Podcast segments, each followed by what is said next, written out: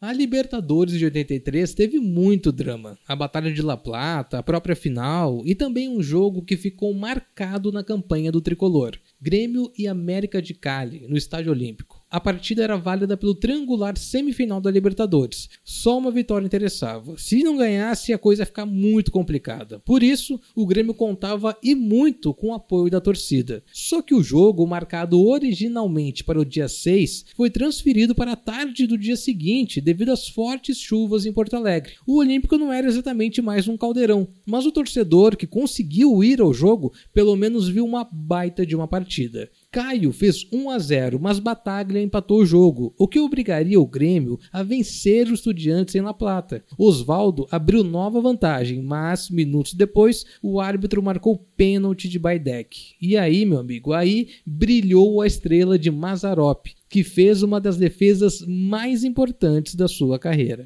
Prepara Ortiz. Foi autorizado. Foi com muita calma, vai bater de pé direito, bateu. Defendeu Mazarop. Vai todo o time do Grêmio abraçar o goleiro.